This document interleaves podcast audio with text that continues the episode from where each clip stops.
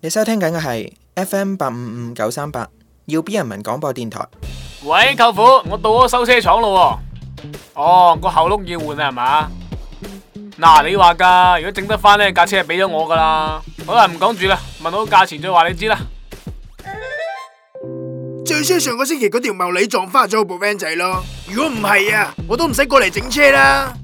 唉，不過嚟唔嚟間整容診所都係拍烏蠅噶啦。唉，好啦好啦，睇下我順便可唔可以揾到客啦。係咁先啦，拜拜。師傅你好，我係想幫我嘅未來老婆呢換個轆嘅。哇，真係有客揾上嚟喎。哦，唔知你係咪想整整佢呢？冇錯，就係咁嘅意思。誒、換碌呢家嘢呢，我好 pro 噶。請問要換碌嘅係咪你未婚妻呢？都可以咁講啦。作為一個專業人士，我建議你一唔係就唔換，一換呢就從頭到腳都換晒佢，咁出街先有 face 噶嘛。咁又好似幾啱喎。咁我而家再問多你一次，除咗換個碌之外，你仲想整啲咩呢？嗯，我仲想換個膜啦。之前俾我舅父呢搞穿咗啊。我咁追求完美嘅人，我梗係接受唔到啦。唉，你放心得啦，我哋嘅換膜技術係世界一流噶，保證令你老婆煥然一新，就好似啱啱開始嗰陣咁有新鮮感。哇，咁正啊！啊係啦，我仲想咧整下個前門添，我啊坐開嗰個姿勢噶嘛，而家嗰度咧好鬼緊啊，點捐都捐唔入去。嗱，幫我整鬆啲，你知我 size 大噶啦。誒、呃但係一般我哋啲客都整緊唔整鬆噶喎。 吓、但係睇位唔係咁好睇喎、你點知睇位唔好睇㗎？我睇鏡噶嘛，睇下有冇其他人懟上嚟啊嘛，咁你冇關好門窗嘅咩？關窗咪睇唔清咯。誒、既然你有咁嘅要求，我都盡量滿足啦。請問先生仲想整啲咩呢？誒、我啊仲想換咗對車頭燈，因為而家呢對唔夠大，到夜晚黑咧都睇唔清，揸起身啊冇癮噶嘛。誒、咁我推薦你用啲進口貨，進口嘅質量會好啲㗎。我唔想要咁遠嘅。我都係第一次聽有人嫌遠嘅喎。係啊，有冇得整翻啲國產貨啊？咁東莞貨咯，質量就差啲咯。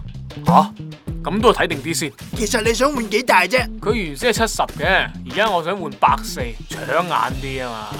百四？咁睇怕要裝個氣囊先得啦喎。氣囊啊唔使，其實而家通街都係噶啦，你冇理由未見過啩？見就見過嘅，但係我哋都未整過喎，估計要訂做先得喎。喂，你哋啲貨呢，質量好唔好㗎？我唔想揸下揸下就壞咗喎、我哋保證都係國外嘅進口材料，點揸都冇事噶。咁就好啦，因為佢係俾我舅父揸咗咁多年，都壞壞地㗎啦。吓，你舅父俾你嘅？係啊，都揸好多年噶啦。我阿公揸厭咗，俾我舅父揸。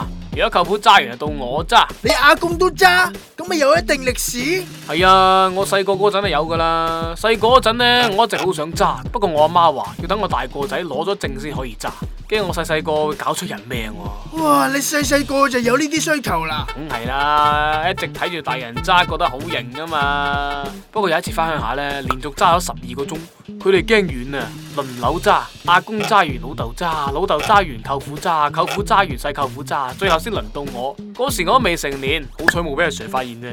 揸咁耐，確實會麻木嘅。所以呢，同我換得有咁勁，打咁勁，咁你咪講到你老婆整到成部公交車咁樣啦。好過日日要上公交車啊。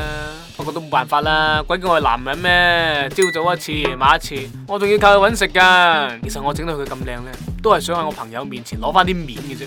有時候難免會有朋友開口問我借佢揸下噶嘛。作為男人，誒你嘅苦衷我相當明白嘅，畢竟我都有一段同你一樣嘅經歷嘅。